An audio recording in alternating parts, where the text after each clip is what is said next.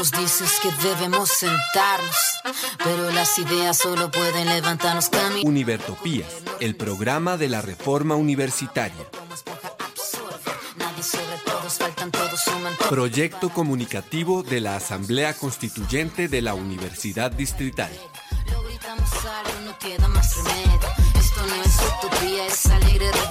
Por una educación como derecho y bien común. Escúchenos en frecuencia libre en las redes sociales y los espacios de encuentro ciudadano de la universidad, el campo y la ciudad.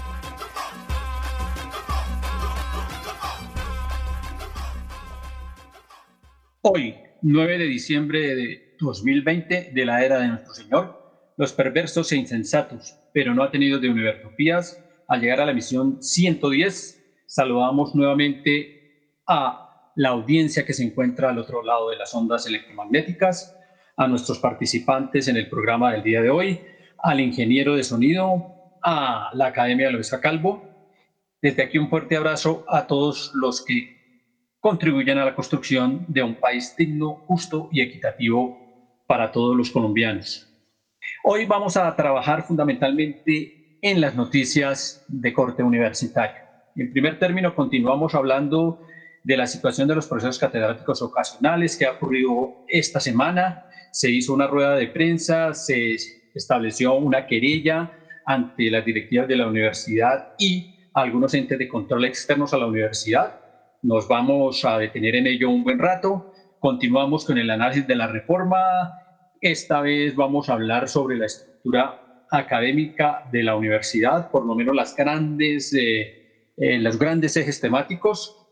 Vamos a ver si nos alcanza el tiempo para revisar algo sobre la auditoría Creston, si logramos establecer un informe de la Asamblea Universitaria, en qué anda, y a presentar algo sobre el presupuesto y la matrícula cero en aprobaciones que se hicieron en el Consejo de la Ciudad con relación precisamente al presupuesto de la Universidad Distrital. Bueno, y entonces iniciamos nuestra zona musical. Hoy la zona musical eh, sí va a tener algunas consideraciones. Está dedicada a un señor llamado Jorge Abdenago Ruiz, mi padre. Y en ese orden de ideas va a estar centrada en sus gustos musicales y en sus eh, condiciones en el más allá. Iniciamos con la primera canción, la canción número uno, Mi viejo de piel.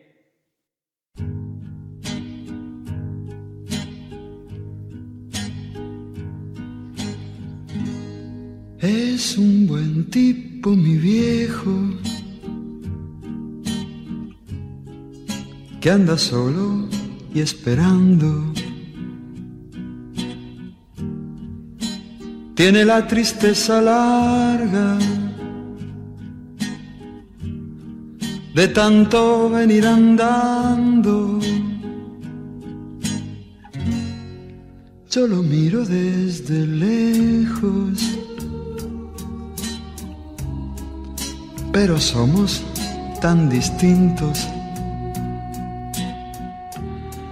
es que creció con el siglo, con tranvía y vino tinto.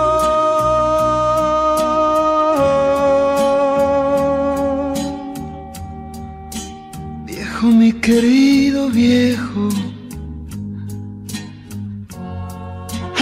ya caminas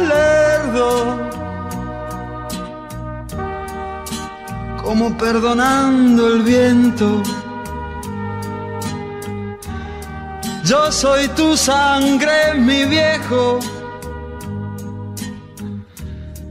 Soy tu silencio y tu tiempo. Él tiene los ojos buenos y una figura pesada. La edad se le vino encima, sin carnaval ni comparsa. Yo tengo los años nuevos y el hombre los años viejos. El dolor los lleva adentro y tiene historia sin tiempo.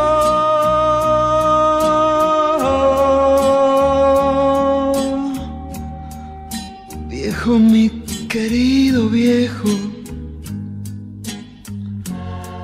ahora ya camina lerdo. Como perdonando el viento Yo soy tu sangre, mi viejo. Soy tu silencio y tu tiempo. Yo soy tu sangre, mi viejo. Yo soy tu silencio y tu tiempo. Sangre, mi viejo. Bueno, iniciamos con noticias nacionales y en noticias, eh, perdón, noticias de la universidad y con noticias de la universidad vamos a hablar entonces con nuestra primera invitada, la profesora Giselle, con relación a lo que viene ocurriendo con los profesores ocasionales y catedráticos. Tenemos entendido que esta semana o la semana que terminó la semana pasada se, hizo una rueda de prensa en esa rueda de prensa se hicieron algunos planteamientos, algunos planteamientos que tenemos aquí. Vamos a revisar la participación primero de la profesora Paola en esa rueda de prensa y luego del profesor Adrián. Vamos a oír qué es lo que plantean los dos profes. Bueno, eh, buenas tardes para todos y para todas, las personas que nos acompañan por el Meet, las personas que nos van a, van a ver luego la grabación. Esta es una rueda de prensa que hace el colectivo Voces y Manos eh, frente a circunstancias que se están presentando en la Universidad Distrital, eh, específicamente frente a la parte administrativa y todo lo que tiene que ver con la eh, vínculo laboral que tienen los docentes que, tenemos los docentes ocasionales en la universidad. Queremos leer un comunicado que hicimos por parte del colectivo eh, luego haremos una sesión de preguntas para comentar frente a la situación que se viene presentando. Eh, ya leemos el comunicado. Un momento, por favor.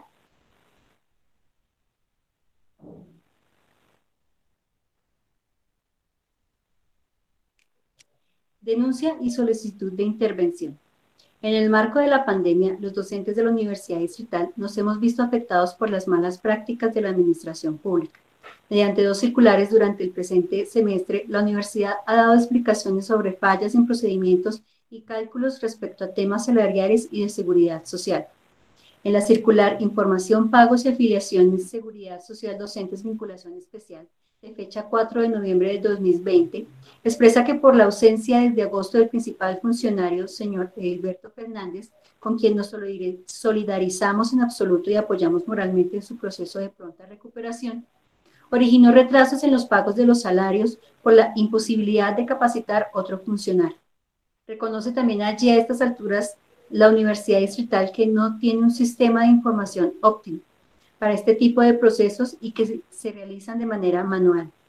Por último, cita la legislación que soporta el periodo de protección en salud cuando opera la desafiliación del trabajador del sistema de seguridad social. Hechos ocurridos en una circular sin número y fachada no, mm, fechada noviembre, cuyo nombre es descuentos pagados en exceso en la nómina de octubre, la universidad nos comunica lo siguiente.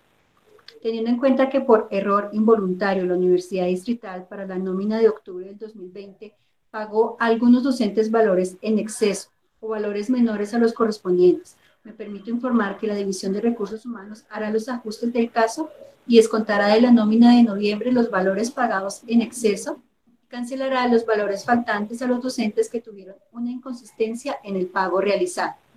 Le recordamos a la universidad que según Ley 1437 del 2011, Código de Procedimiento Administrativo y de lo Contencioso Administrativo, artículo 97, revocación de actos de carácter particular y concreto, salvo las excepciones establecidas en la ley, cuando un acto administrativo, bien sea expreso o ficto, haya creado o modificado una situación jurídica de carácter particular y concreto o reconocido un derecho de igual categoría, no podrá ser revocado sin el consentimiento previo, expreso y escrito del respectivo titular. Si el titular niega su consentimiento y la autoridad considera que el acto es contrario a la Constitución o a la ley, deberá demandarlo ante la jurisdicción de, lo contencioso administrativo si la Administración considera que el acto ocurrió por medios ilegales o fraudulentos, lo demandará sin acudir al procedimiento previo de conciliación y solicitará al juez su suspensión provisional. Parágrafo. En el trámite de la revocación directa se garantizarán los derechos de audiencia y defensa.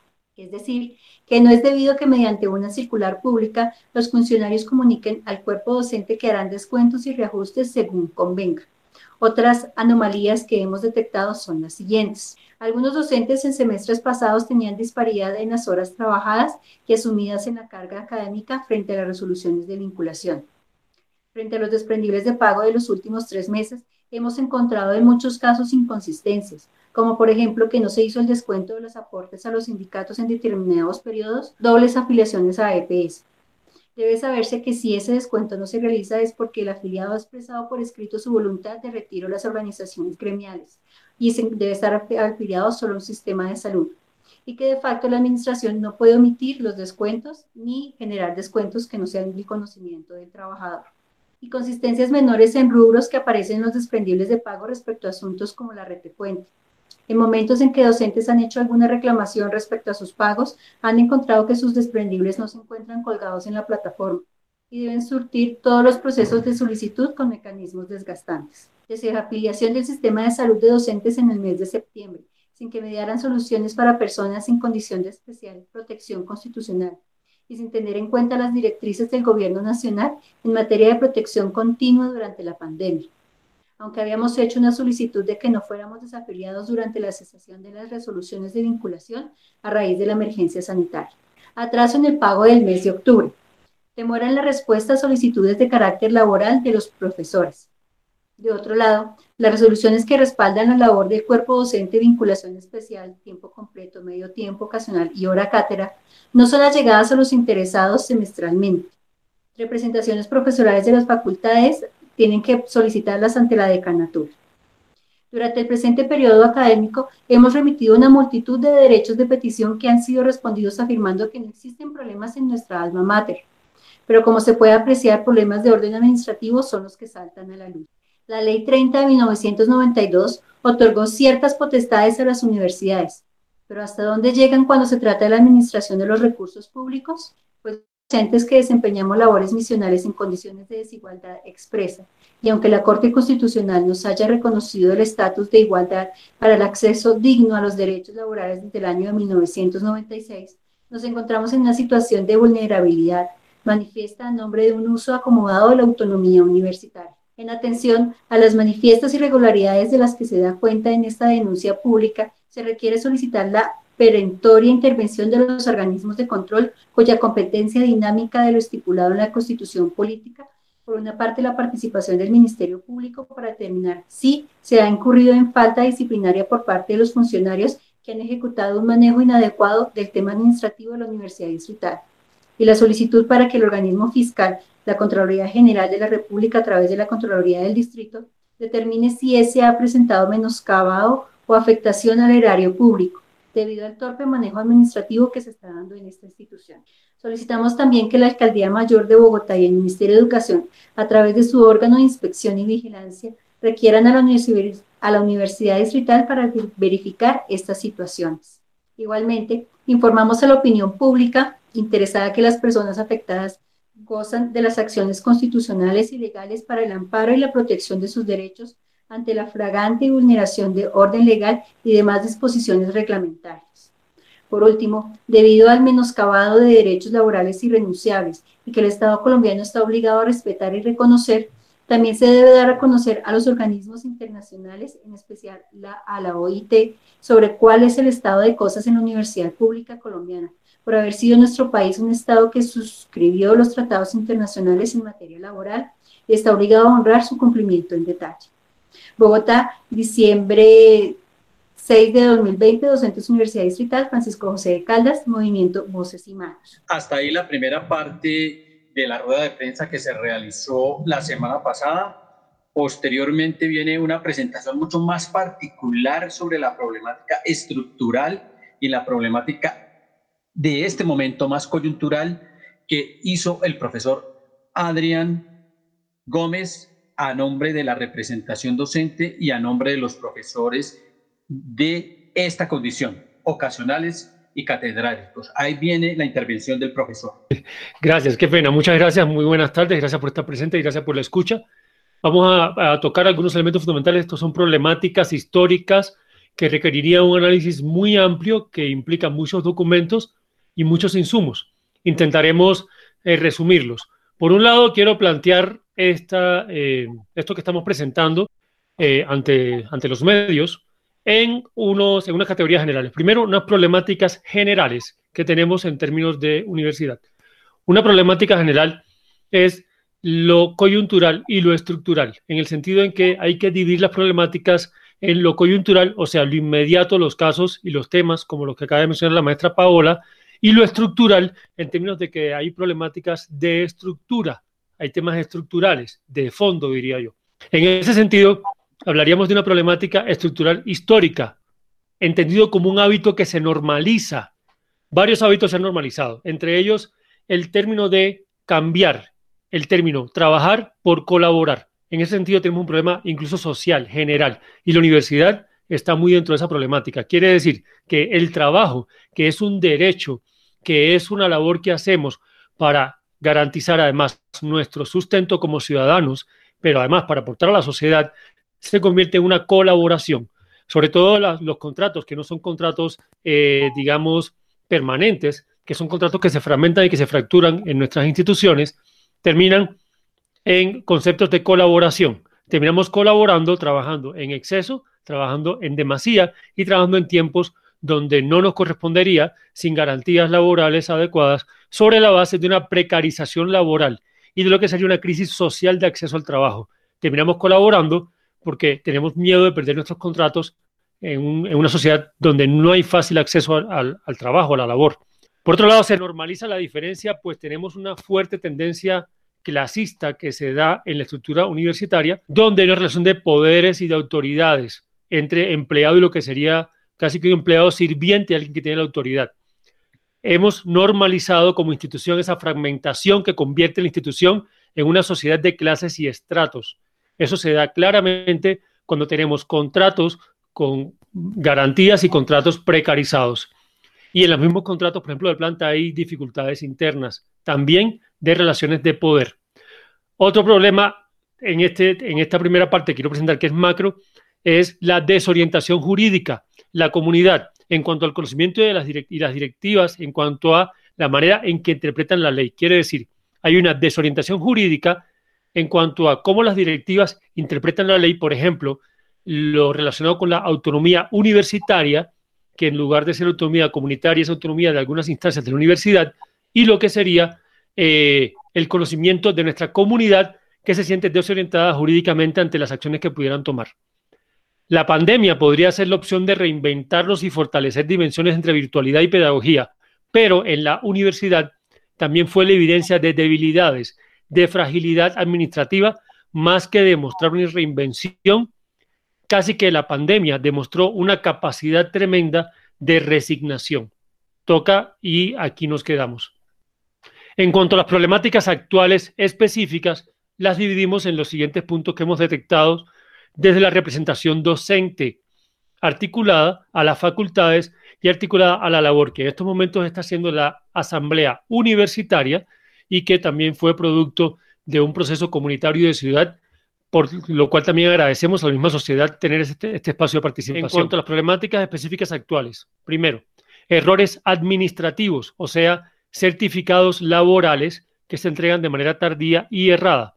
Estos errores administrativos están evidenciados, tenemos todos los sustentos en todas las facultades, el número es muy grande en la cantidad de docentes afectados por, esta, eh, por este error en la gestión de certificados laborales.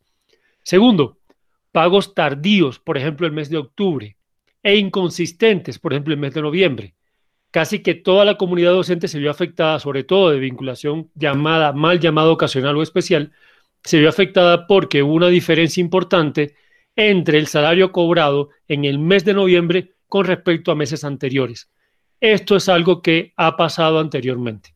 Tercero, descuentos injustificados. Nos referimos entonces a descuentos que por ley no se aplicarían al tipo de contratación en términos de eh, abonos y demás descuentos que aparecen en los salarios y que no aplican al tipo de contratación. Cuarto, reportes errados a la DIAN. Ha habido errores en el reporte a la DIAN donde se duplica incluso la cantidad reportada y eso afecta tremendamente los pagos ante la DIAN.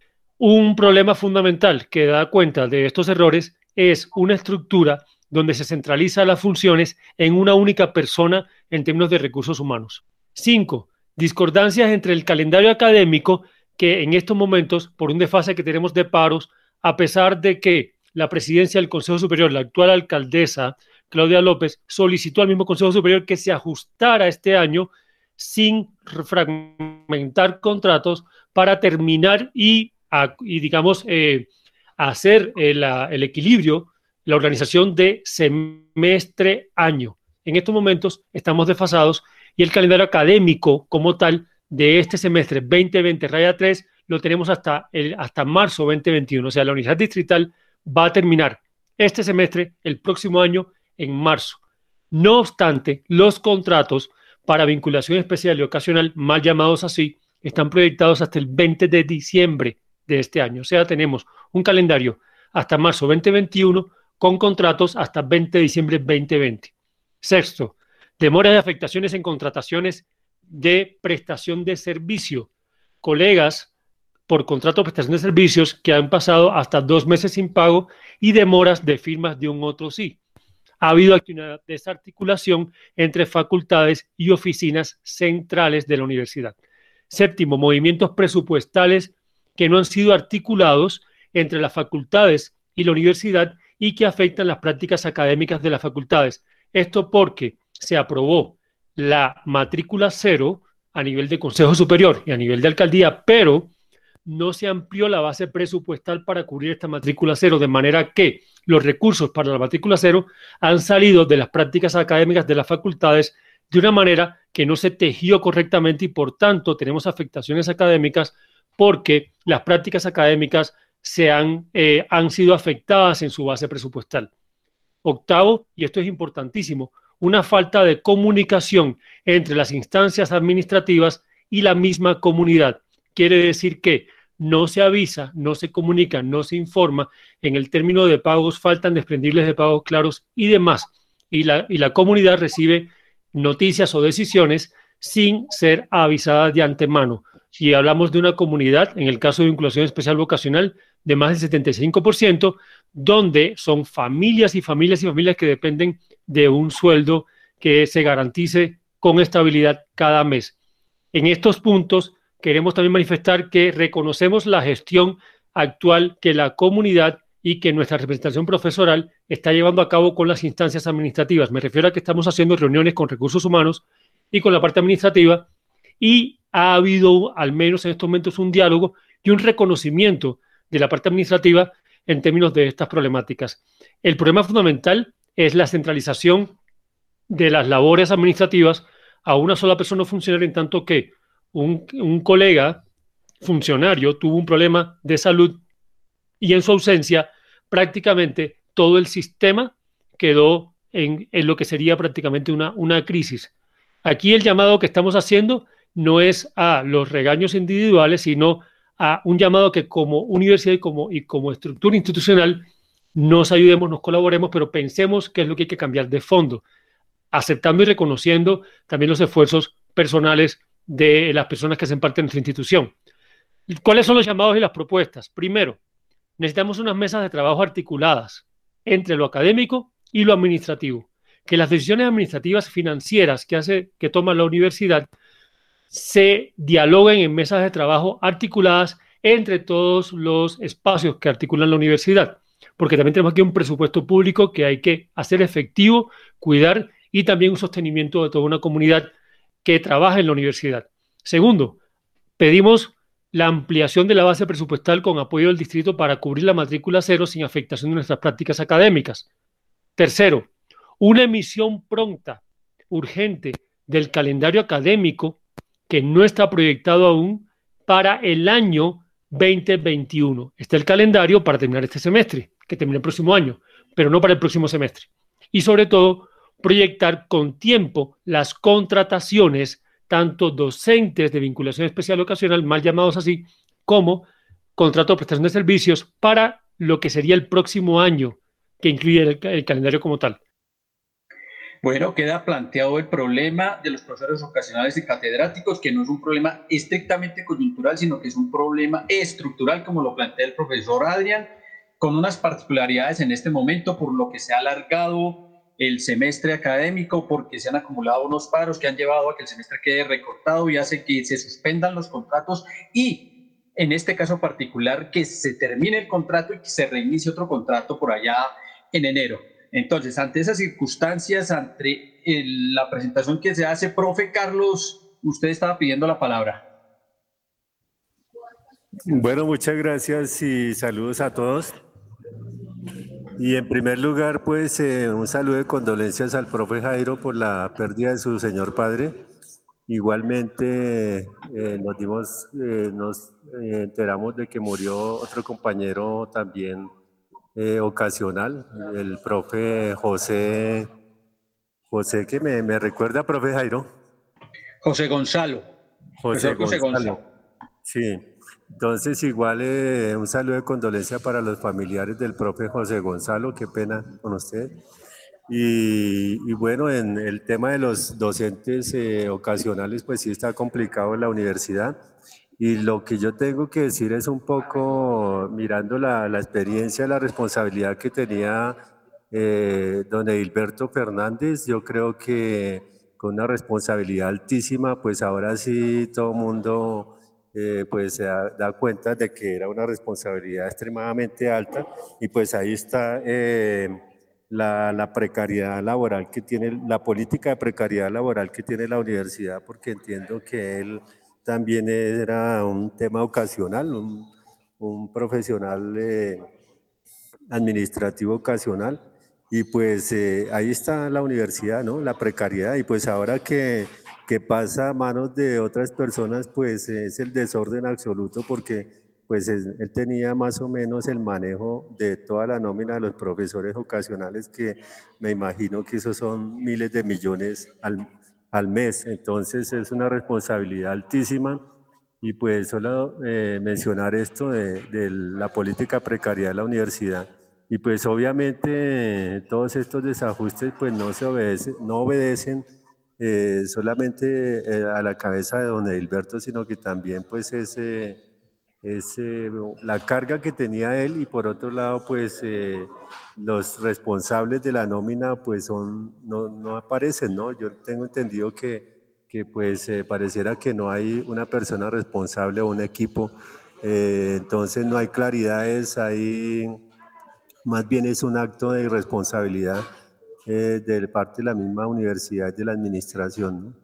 Eh, y pues obviamente que nos afecta y nos ha afectado y seguramente eh, eh, este año hemos sido, francamente, hemos sido lesionados con, con esa contratación porque recordemos que solamente hemos tenido 9.5 meses, de tal manera que estamos, habíamos hablado de, un, de haber firmado un acuerdo de que eran 11.5 meses y vea que esta, las condiciones de este año estuvieron absolutamente precarias para todo el mundo.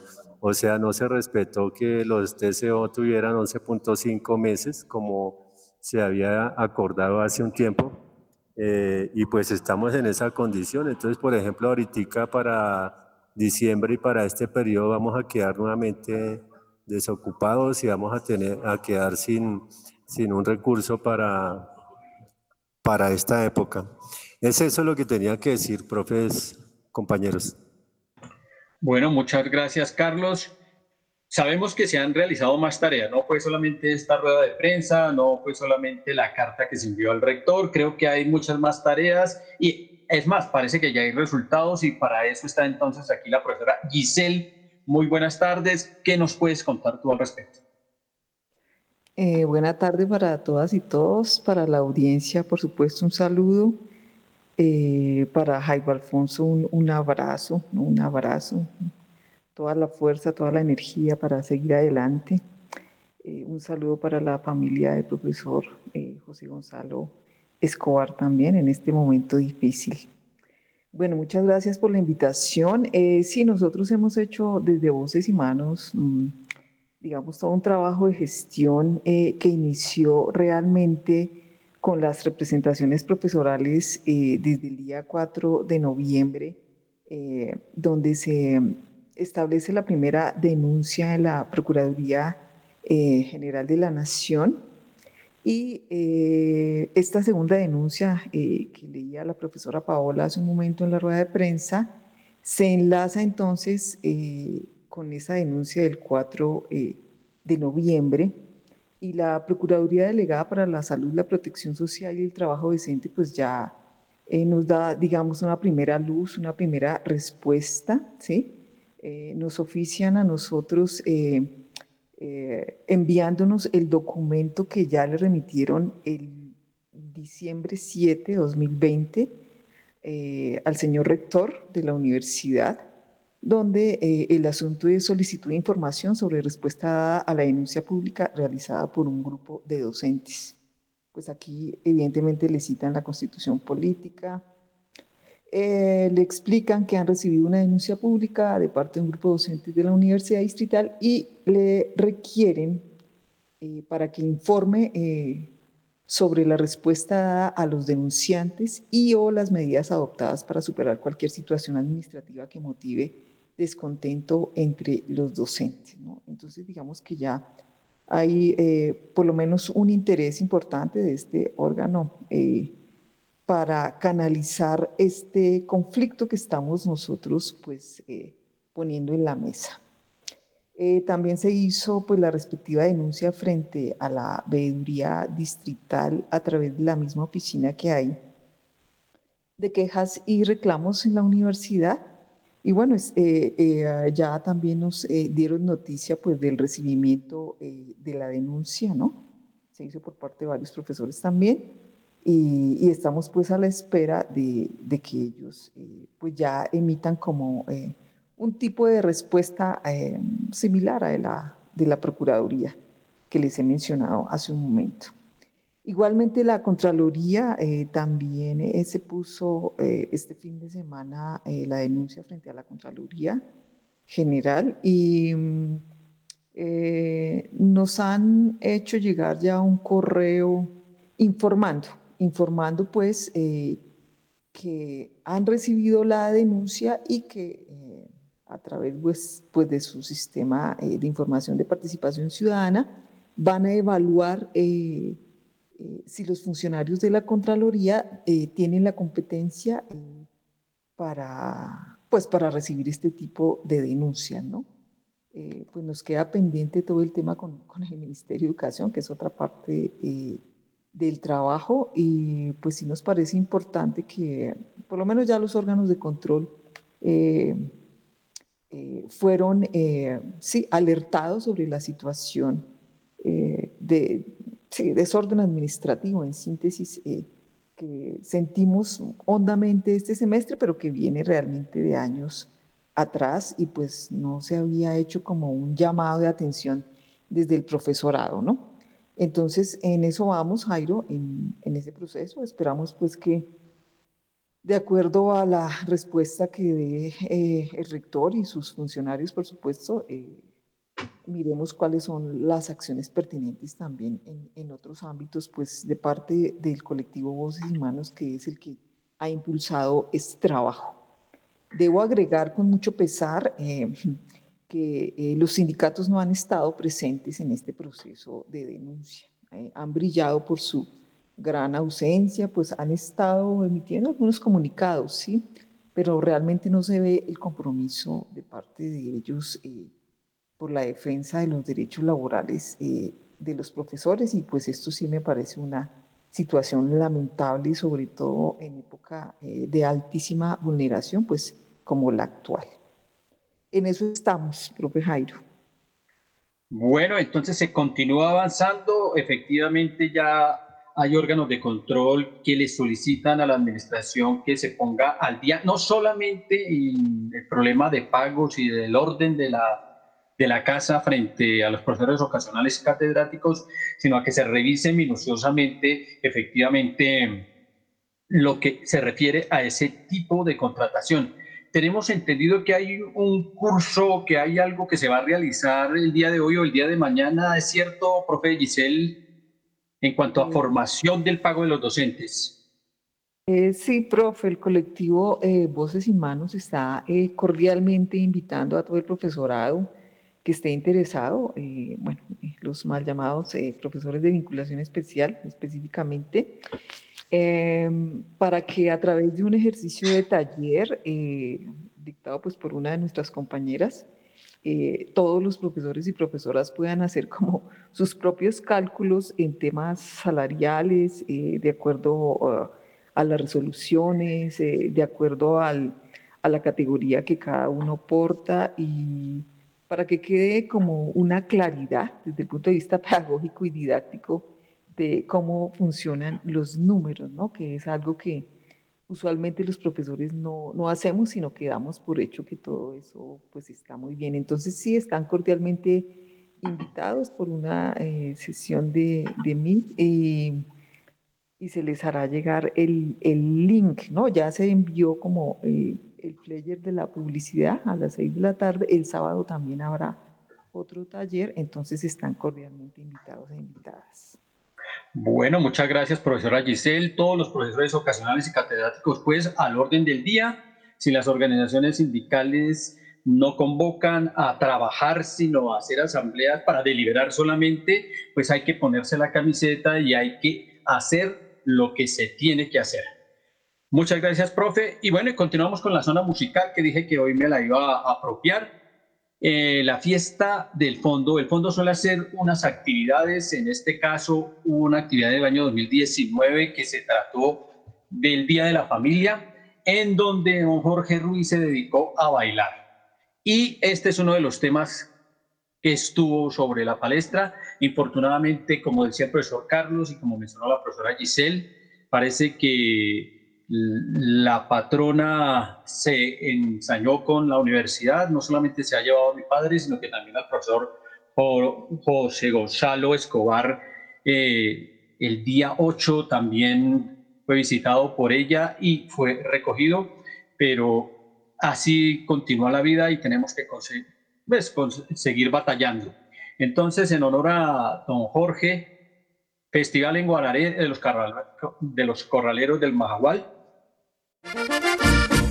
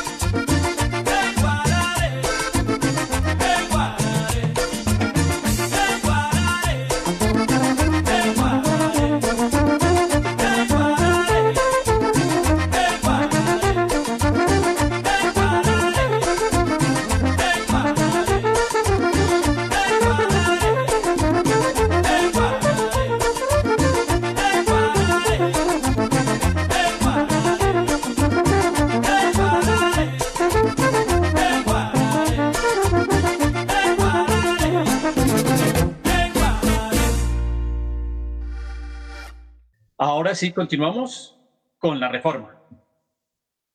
Y entonces entramos a hablar del tema que nos compete el día de hoy. Viene la cápsula de la profesora Olga, que es esta. Cordial saludo a toda la audiencia de Univertopías, a la mesa de trabajo. Bueno, eh, continuando con el análisis del aspecto de la estructura académica que planteó la constituyente y lo que se plantea en la contrarreforma, eh, quiero resaltar algunos aspectos. En, la, en las dos, los dos documentos persisten las ideas de eh, o las unidades académicas más bien y administrativas de institutos, facultades, escuelas y centros. Eh, pero las diferencias son en para qué se piensan y cómo se organizan. En la Asamblea Constituyente, las escuelas administrarían a los profesores, eh, sería la puerta de entrada a los profesores y organizarían a los profesores en torno al conocimiento saber que pueden producir y que tiene la universidad. Y, mientras que las facultades administrarían los estudiantes y la formación docente. Las facultades y las escuelas se relacionarían horizontalmente porque la formación se nutre del conocimiento saber que se produce.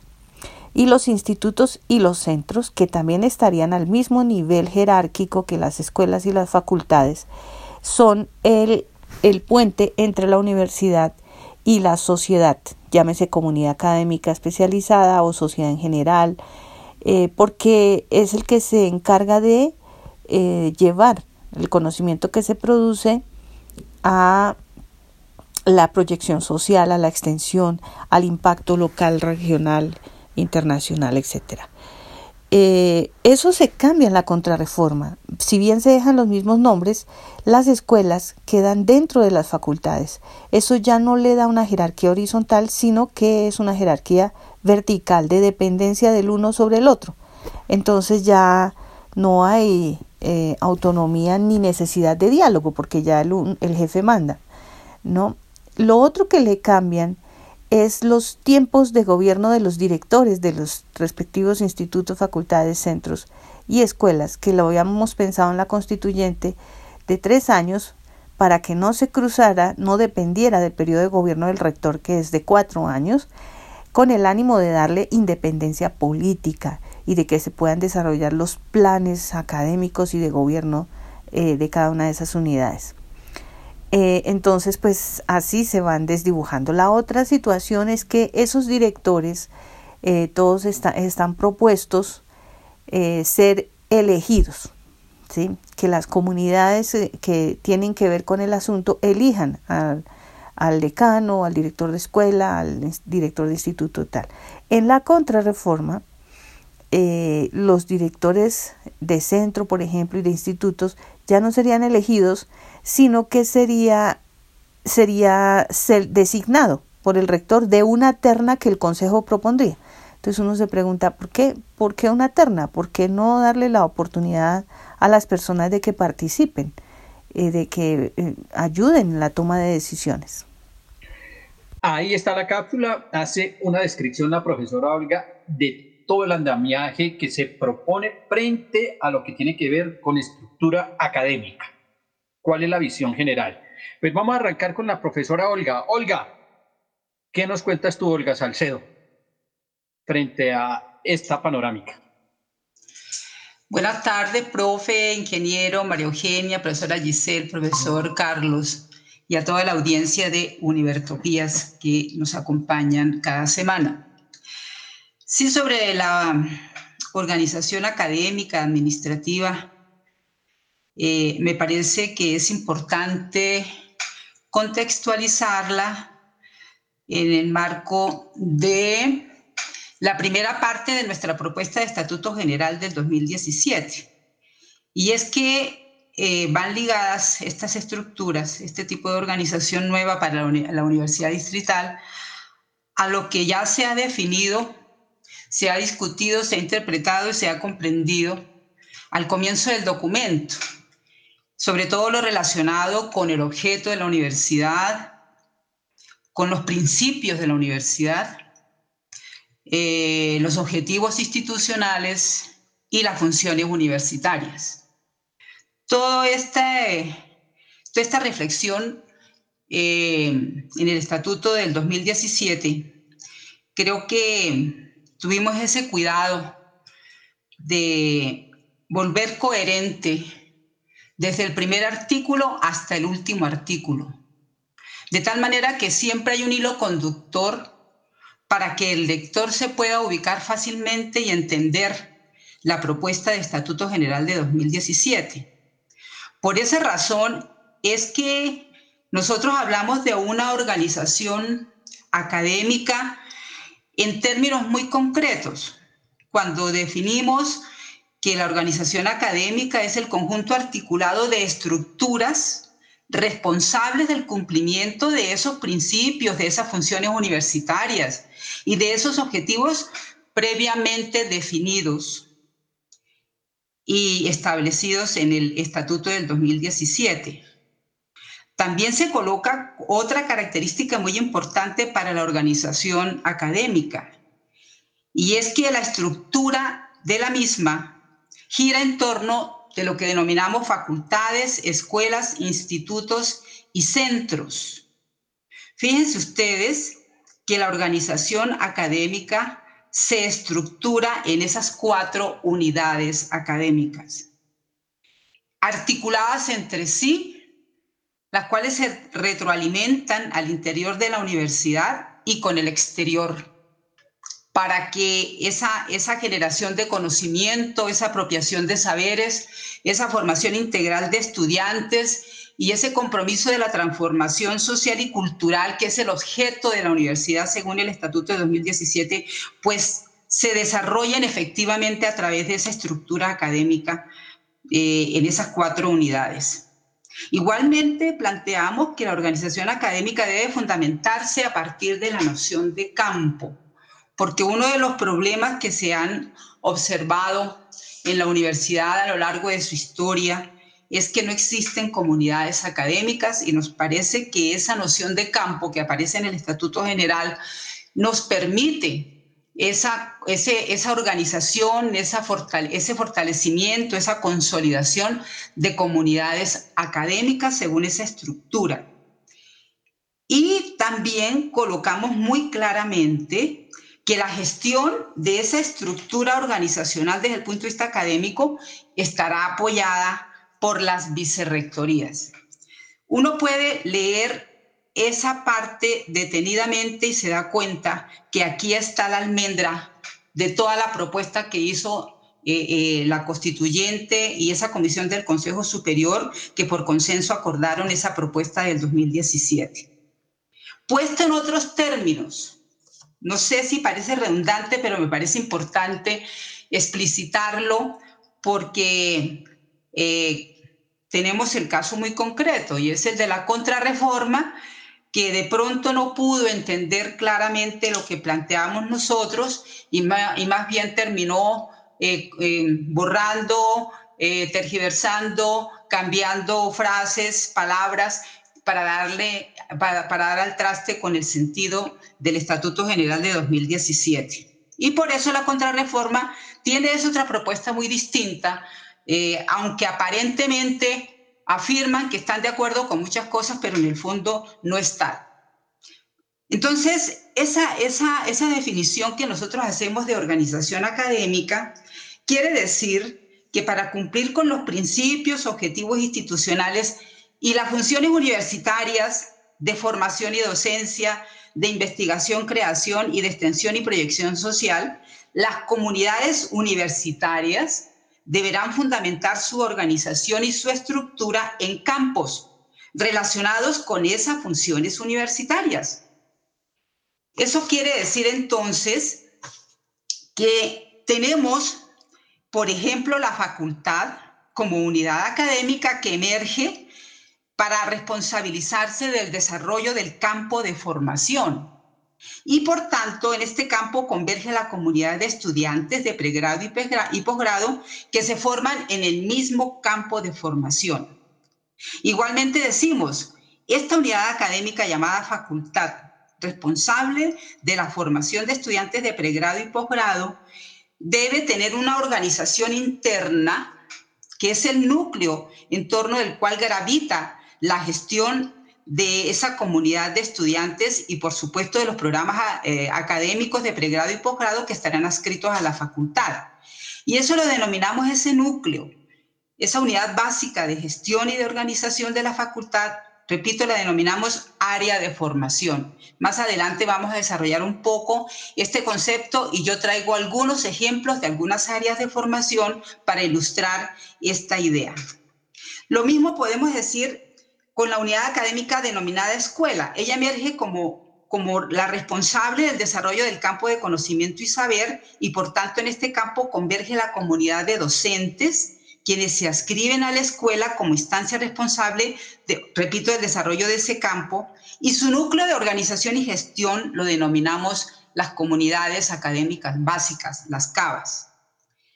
También más adelante vamos a dar unos ejemplos que tienen que ver con las escuelas. Y en torno de las escuelas, internamente cada escuela organizaría sus respectivas cavas según las, las áreas específicas de conocimiento saber. Y los institutos y los centros emergen comunidades académicas responsables de desarrollar los proyectos asociados a los campos estratégicos definidos por la universidad. Eso quiere decir que se ordena el trabajo de investigación, creación, se ordena el trabajo de extensión y proyección social de la universidad según esos campos estratégicos. Y ya ellos, a los institutos y los centros, estarán eh, vinculadas las comunidades, eh, los estudiantes, los profesores que realizan proyectos según esas, esos campos estratégicos. Eh, esas, esas estructuras decimos al final de la definición que estarán apoyadas por las vicerrectorías. A muchas personas no les cabe en su cabeza que las vicerrectorías cambien su, su, sentido de gestión, su sentido de concepción, tal como lo plantea el Estatuto General de 2017.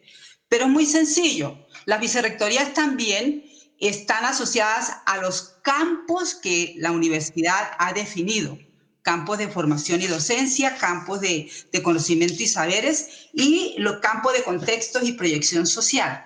Por eso decimos, la Vicerrectoría de Formación y Docencia, ¿qué hará esa Vicerrectoría de Formación y Docencia? Pues tiene que relacionarse con los procesos del campo de formación, o sea, con las facultades que es donde se están formando los estudiantes de pregrado y posgrado que tienen que ver con ese campo.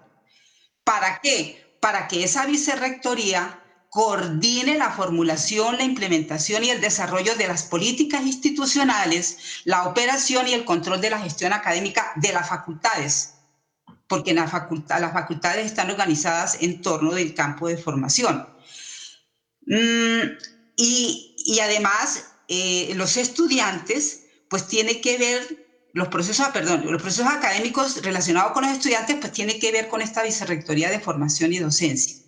Así que no es como plantea la contrarreforma, que le coloca un montón de adjetivos, que es el líder, que tiene que liderar, dirigir, desarrollar, ejecutar, etcétera, etcétera, para hacer 50 mil cosas y finalmente no hacer nada. Y eso muestra que no hay esa, esa, esa, esa claridad en cuanto a lo que se ha planteado.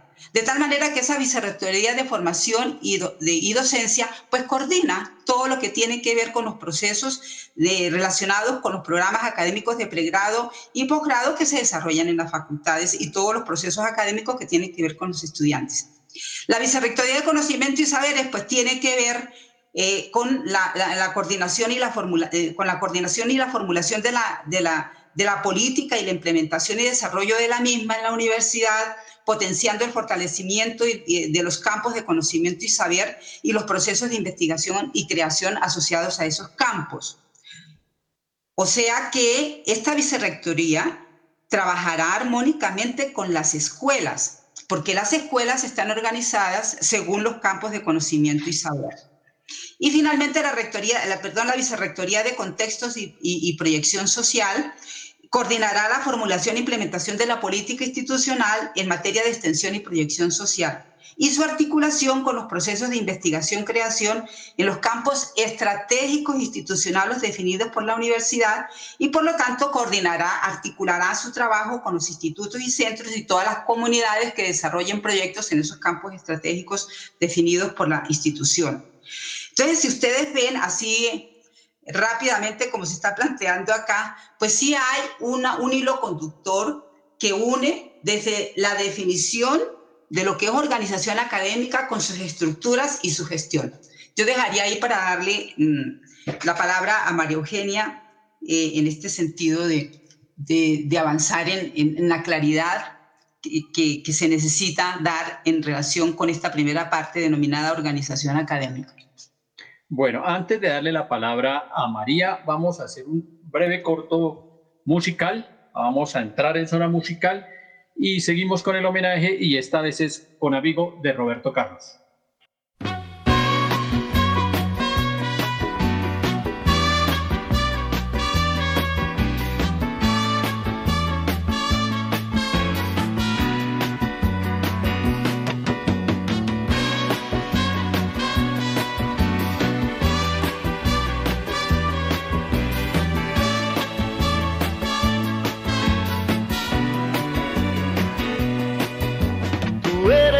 Hermano del alma, realmente el amigo, que en todo camino y jornada está siempre conmigo. Aunque eres un hombre, aún tienes alma de niño. Aquel que me da su amistad, su respeto y cariño Recuerdo que juntos pasamos muy duros momentos y tú no cambiaste por fuertes que fueran los vientos. Es tu corazón una casa de puertas abiertas. Tú eres realmente el más cierto en horas inciertas.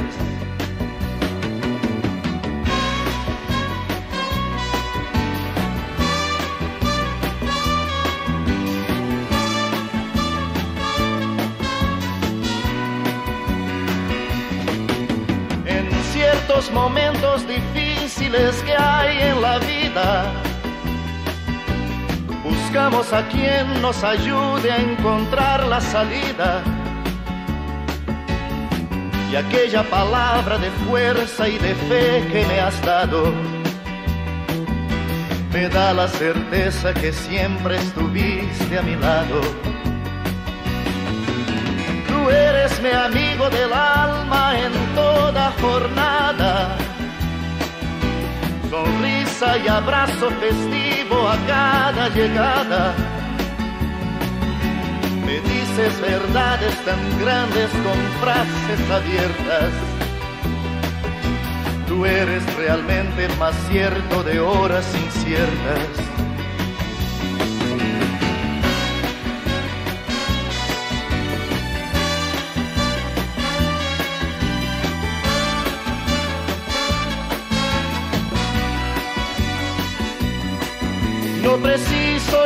Decir todo esto que te digo, pero es bueno así sentir que eres tú mi gran amigo. No preciso ni decir todo eso que te digo, pero es bueno así sentir que yo tengo un gran amigo.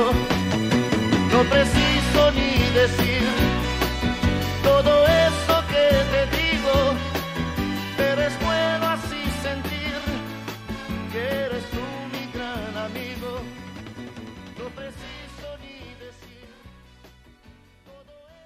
Bueno, después de esa presentación que hace la profesora Olga, que compacta todo, pues, eh, eh, ¿qué podemos concluir, María?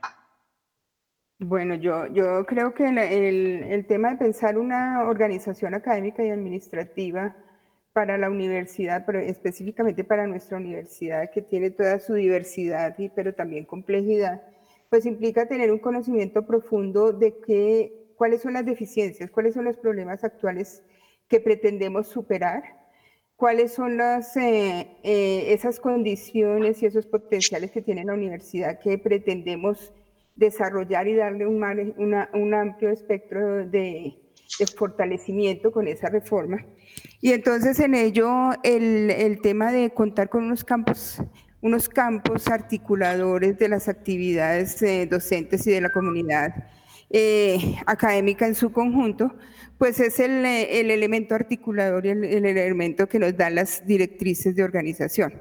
En esa medida, pues es, es claro que es diferente gestionar lo que tiene que ver con los campos de formación y con todo lo que es la, docencia asociada a la formación y todas las actividades académico-administrativas asociadas a la formación, también es claro que es diferente pensar en cómo desarrollar y cómo potenciar los campos de conocimiento y su articulación con los demás campos. Entonces, en esa medida es cuando pensamos que el tipo de gestión y el tipo de organización que se requiere es muy particular para proyectar el desarrollo de esos campos no solamente hacia eh, la inserción en un medio, y el poder aportar en las condiciones y en la mejora de las condiciones de vida de nuestros eh, entornos, sino también cómo esos campos de conocimiento generan insumos para que los campos de formación a su vez se, eh, se, fortalezcan. Entonces necesitamos un tipo de gestión y de organización muy específica que, permita potenciar. Y, en, y por otro lado, un tema que para la universidad es absolutamente necesario de pensar y es el desarrollo de esos campos estratégicos, es cómo lograr articularnos con esos entornos y no en una sola vía, sino más en lo, dialógico, en lograr nutrirnos también de esa experiencia y lograr aportar nuestro conocimiento y experiencia también para las soluciones. Y por eso se habla tanto de los campos estratégicos que implican no solamente una concepción, e implican la proyección de esos campos, sino que también implican formas de organizarnos para tener mejores formas de relación y mucho más ágiles, pero también mucho más transparentes y fluidas con esos entornos.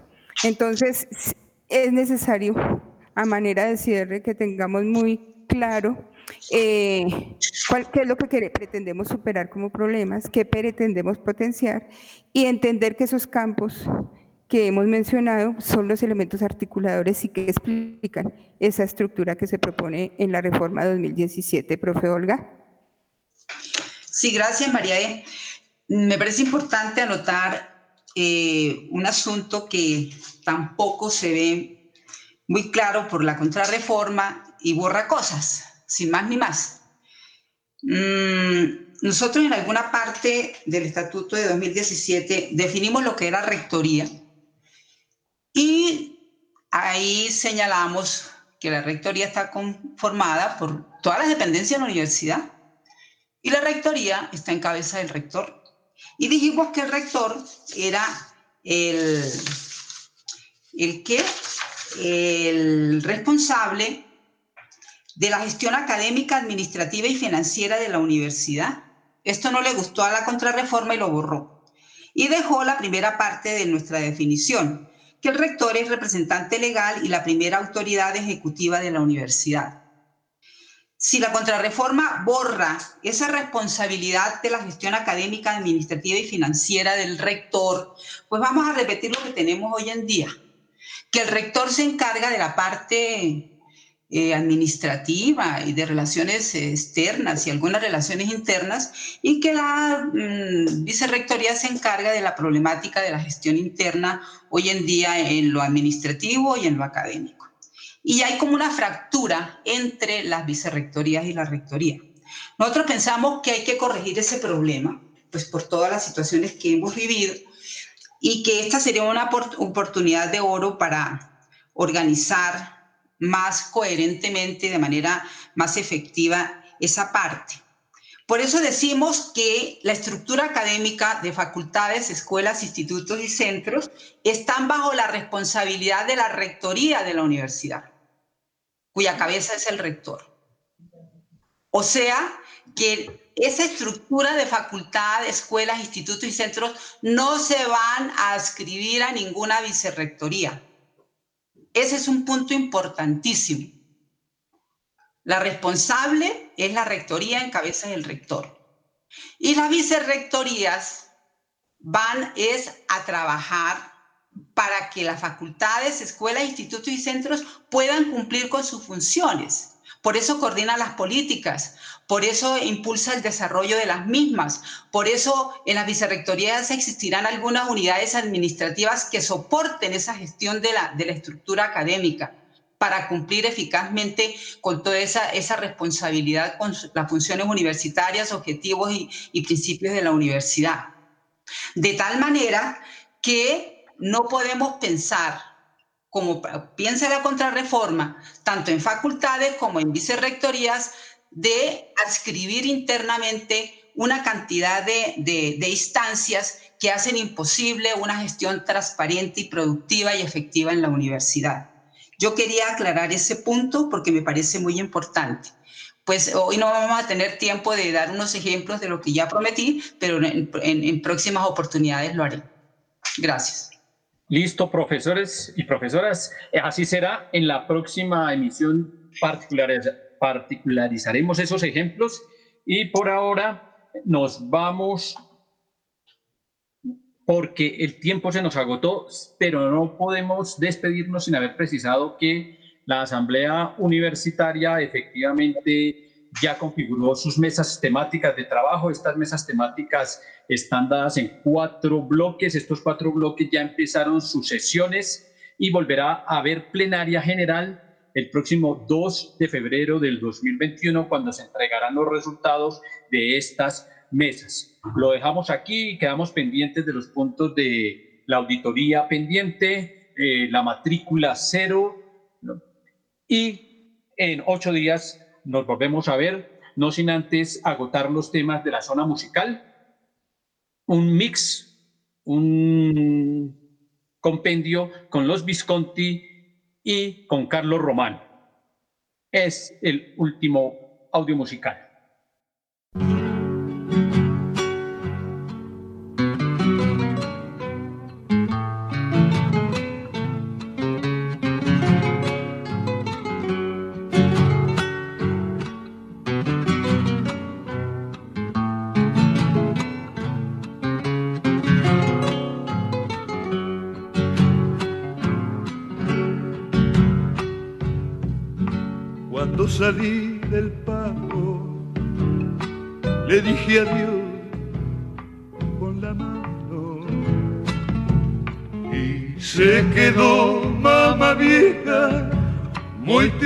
La puerta del rancho. Y se quedó mamá vieja muy triste en la puerta del rancho. Ella me dio el permiso que yo pagué con mil besos y enderecé por la senda con mi bagaje de sueño y enderecé por la senda con mi bagaje de sueño mamá vieja yo le canto desde aquí esta samba que una vez le prometí. Samba y de ser la primera, pa' que se acuerde de mí. Samba y de ser la primera, pa' que se acuerde de mí.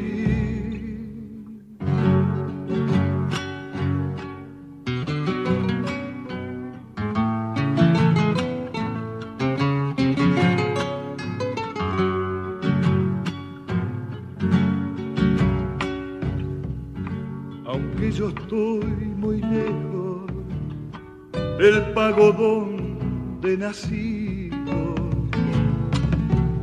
Le juro mi mamá vieja que yo de usted no me olvido.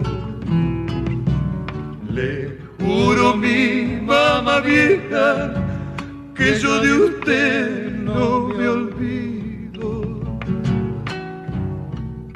Yo sé que por las noches desde una estrella Y usted se fue para el cielo y mi alma llora y suspira. Y usted se fue para el cielo y mi alma llora y suspira. Mamá vieja,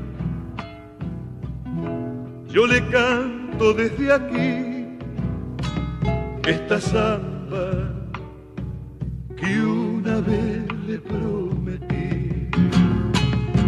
Samba y de ser la primera, pa' que se acuerde de mí. Samba y de ser la primera, pa' que se acuerde de mí.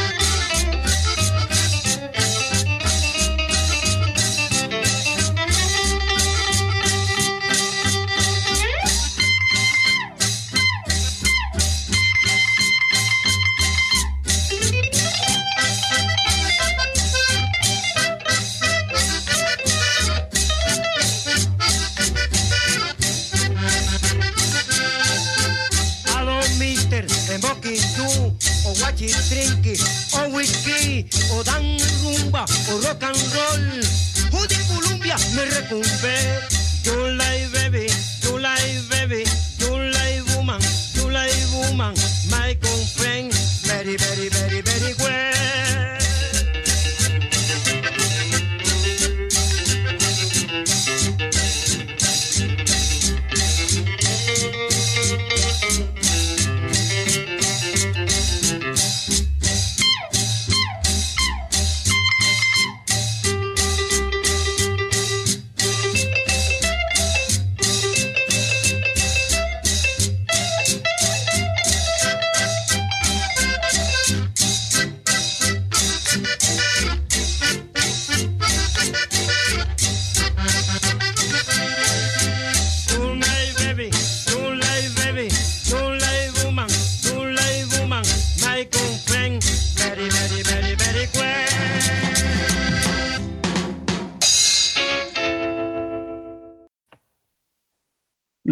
Perversos e insensatos de Univertopías, pero no atenidos, damos un saludo muy cordial y un agradecimiento a la Academia Luisa Calvo, a nuestro ingeniero de sonido, a los invitados del programa, María Eugenia, Olga, Giselle, Carlos, y nos vemos y oímos el próximo 16 de diciembre en nuestra emisión 111 y un abrazo rompehuesos a todos los que contribuyen a construir país y nación con universidad creadora y comprometida.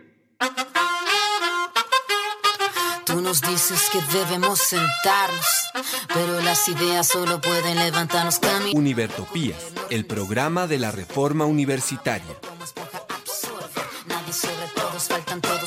Proyecto comunicativo de la Asamblea Constituyente de la Universidad Distrital.